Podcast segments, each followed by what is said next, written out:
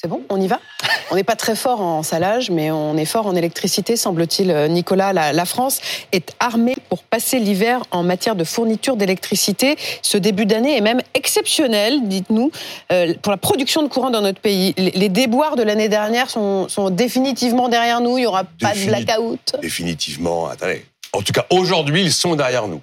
On on va pas dire définitivement, je sais pas ce qui se passera dans 25 ans, par exemple.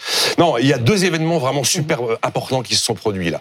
Le 2 janvier, on a euh, exporté du courant chez tous nos voisins. En fait, ils ont réussi à s'éclairer et se chauffer grâce à nous.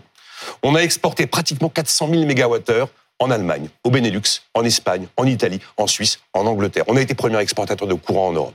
Les 2 et 3 janvier, 100% du courant qui a été produit en France était 100% décarboné. C'est unique en Europe. Alors on parle souvent de ce qui va mal, mais par moment c'est pas mal de s'arrêter sur ce qui va bien. Et d'ailleurs, dans tous les derniers baromètres d'attractivité de notre pays, le premier atout de la France cité par les étrangers qui investissent chez nous, c'est votre énergie est décarbonée. Bon, c'est la raison qui pousse le gouvernement à vouloir euh, accélérer dans le nucléaire?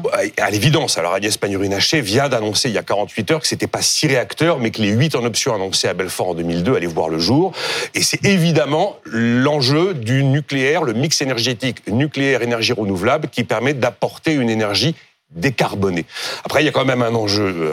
Il faut tenir les délais. Hors de question de revivre le fiasco de Flamanville. C'est-à-dire que les EPR, l'idée, c'est qu'on en sort deux tous les cinq ans entre 2035 et 2060. C'est un sacré pari. Et en tout cas, c'est même presque trop lent par rapport au vieillissement du parc actuel, parce qu'à compter de 2040, on a quand même des réacteurs qui auront plus de 60 ans et probablement mm. qu'ils devront être mis à l'arrêt. Et puis il y a un autre enjeu, on est complètement dépendant sur le gaz et le pétrole.